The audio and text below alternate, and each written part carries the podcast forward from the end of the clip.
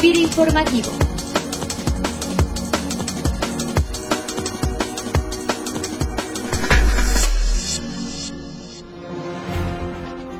¿Qué tal? Bienvenidos a FIRA Informativo desde las instalaciones de Oficina Central en Morelia. Les saluda Cecilia Arista en una emisión más de nuestro podcast institucional para compartir con ustedes desde una nueva perspectiva enfocada a fortalecer la consolidación, así como el desarrollo y la promoción de nuevos productos, programas y servicios de FIRA, información de nuestra operativa institucional que pueda ser una referencia de las muchas estrategias y actividades que necesitamos impulsar para satisfacer las expectativas y necesidades de nuestros intermediarios financieros, clientes, socios de negocio y beneficiarios.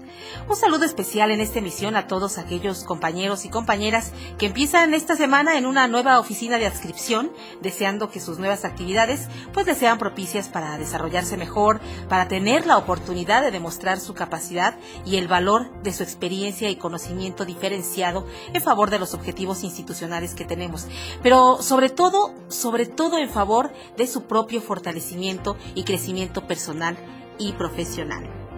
Y bueno, pues en esta emisión de FIR Informativo tenemos el gusto de contar este lunes con la participación en el programa de quien encabeza hoy una de las instituciones financieras con mayor crecimiento durante los últimos años.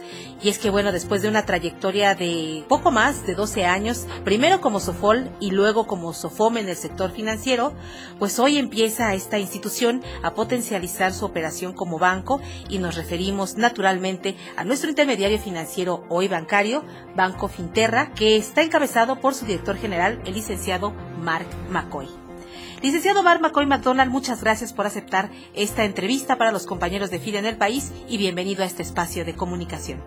Con mucho gusto, Cecilia, y gracias por la invitación. Y bueno, para entrar ya de lleno al tema en tan breve tiempo, ¿qué le parece si nos comparte cuáles han sido los principales retos que ha enfrentado Finterra en este proceso de cambio de Sofom a banco y qué oportunidades ha encontrado en este proceso de cambio? Pues principalmente el objetivo aquí es crear una fuente de fondeo de largo plazo sustentable vía captaciones. Es una de las razones principales por las cuales estamos volviendo banco pues esto lleva un esfuerzo que empezamos a principios de 2013 implementando nuestra plataforma tecnológica, aún adelantándonos a la autorización de la Comisión Nacional Bancaria, es decir, durante el 2013 empezamos toda nuestra inversión de tecnología, para finales de 2013 ingresamos nuestra solicitud de transformación a banco y nos autorizó la Junta de Gobierno en marzo de este 2014. Eh, durante todo ese periodo de tiempo pues, hay ciertas fases que se llevan a cabo y de tal manera nosotros terminamos con todo nuestro proceso de revisión por parte de la Comisión Banco de México y recibimos la luz verde para transformarnos a banco a partir de noviembre. Optamos por cerrar como SOFOM en 2015 y claramente los retos aquí pues fue construir todo lo que implica operar como banco, desde una plataforma tecnológica en core bancario con sus módulos de prevención de lavado de dinero, la parte de valores y tesorería, banca electrónica, toda la parte de controles internos, procesos y manuales y como uno de los puntos principales, fortalecer el equipo también comercial para poder llevar a cabo el crecimiento objetivo que tenemos y que afortunadamente hemos logrado. De las oportunidades, pues claramente es bajar nuestro costo de fondeo eh, incorporando captación tradicional, fortalecer nuestra calificación de riesgo de contraparte, en el cual FIRA, al pasar de una calificación triple B a menos, eventualmente pues sí nos va a bajar nuestro costo de fondeo y eso aunado a una plataforma más robusta, con más productos y al final del día con ventajas operativas, pues continuar mejorando el servicio a nuestros clientes de la cadena agroalimentaria. ¿Cuáles serían las fortalezas que le permitieron a Finterra enfrentar ese cambio y traducirlo a una mayor cobertura de servicios y de qué manera nosotros hemos venido acompañando como FIRA ese cambio?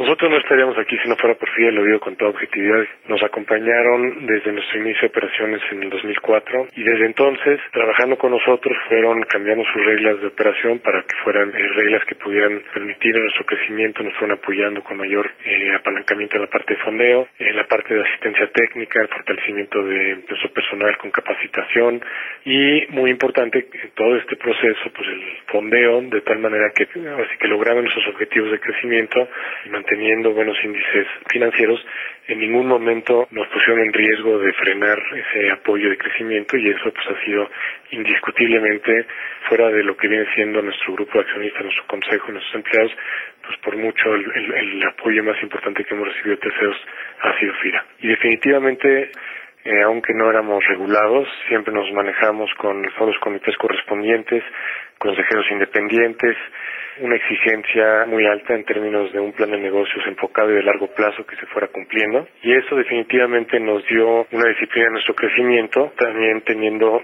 metas y objetivos muy claros de mediano y largo plazo, en los cuales la escala que buscábamos requería la transformación a un vehículo ya bancario y definitivamente se atribuyó mucho a esa planeación de largo plazo, a esos procesos, políticas institucionales aún habiendo sido desregulado y fue mucho más fácil hacer esa transformación. También es un requerimiento de capital, un grupo de accionistas comprometidos a hacer las inversiones correspondientes, dado que con la regulación y los índices de capitalización que busca la FILA 3 y las autoridades en México, pues sí se requieren inversiones importantes de capital. ¿Cómo está conformada hoy la estrategia de negocios de Finterra y hacia dónde quiere ir hoy el banco? Nosotros seguimos muy enfocados en la cadena agroalimentaria. O sea, la transformación a banco amplía nuestro mercado objetivo desde un punto de vista de no nada más atender pequeños y medianos productores, sino también agroindustrias, empresas de alimentos y básicamente abarcar la cadena productiva completa, es decir, desde el agricultor pequeño a las agroindustrias que ya están más establecidas y todo lo que implica las empresas de alimentos y bebidas del sistema. Entonces, creo que una de nuestras fortalezas sigue siendo nuestra especialización y nuestro enfoque, estrictamente a la cadena agroalimentaria y de manera que sigamos creciendo en la cadena agroalimentaria complementar con otras cadenas productivas. Y por último, ¿qué producto financiero o servicio de FIRA piensa que es necesario cambiar, eh, flexibilizar o incluso en qué producto o servicio considera que FIRA debe innovar para adaptarse mejor a la operación de bancos como Banco Finterra? Nosotros estamos pasando de no poder usar la FEGA en casos individuales, sino tener que haberla usado como portafolio, a poder ya diferenciar caso por caso en los productos de garantías. Eso definitivamente para nosotros es algo muy relevante en la operación ya como banco que estamos ya utilizando, la FEGA. Eh, la FONAGA también sigue siendo atractiva para nosotros y creo que el seguir desarrollando productos de garantías si fueran de primeras pérdidas o si fueran eh, desde un punto de vista de riesgo de contraparte para poder mejorar nuestras calificaciones de lo que vienen siendo las calificadoras, que es un tema muy relevante para nosotros. Eso siempre es muy relevante. Y adicionalmente a eso, en la parte de colocación de crédito, pues seguir saliendo con programas y productos novedosos que nos permitan a los bancos tener una mayor penetración e inclusión financiera con buenos productos y programas de parte de FIRA.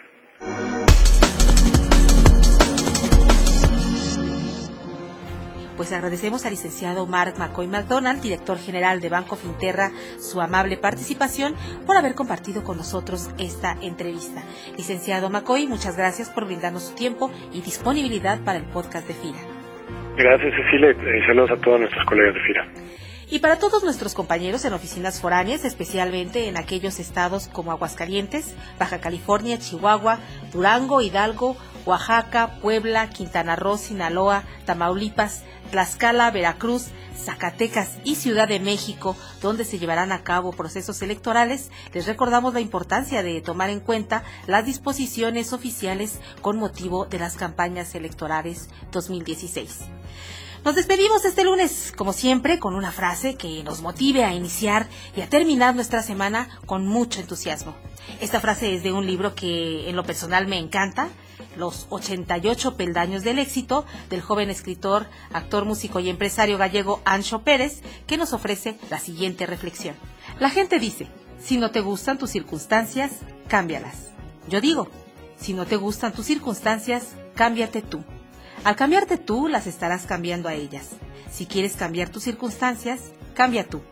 Si tú quieres cambiar tu entorno, cambia tú. Si quieres cambiar el mundo, cambia tú. Sé tú el cambio que buscas. Si tu entorno no te da lo que buscas, nuevamente, cambia tú para provocarlo. Que tengan todos ustedes una excelente semana de trabajo. Hasta el próximo lunes.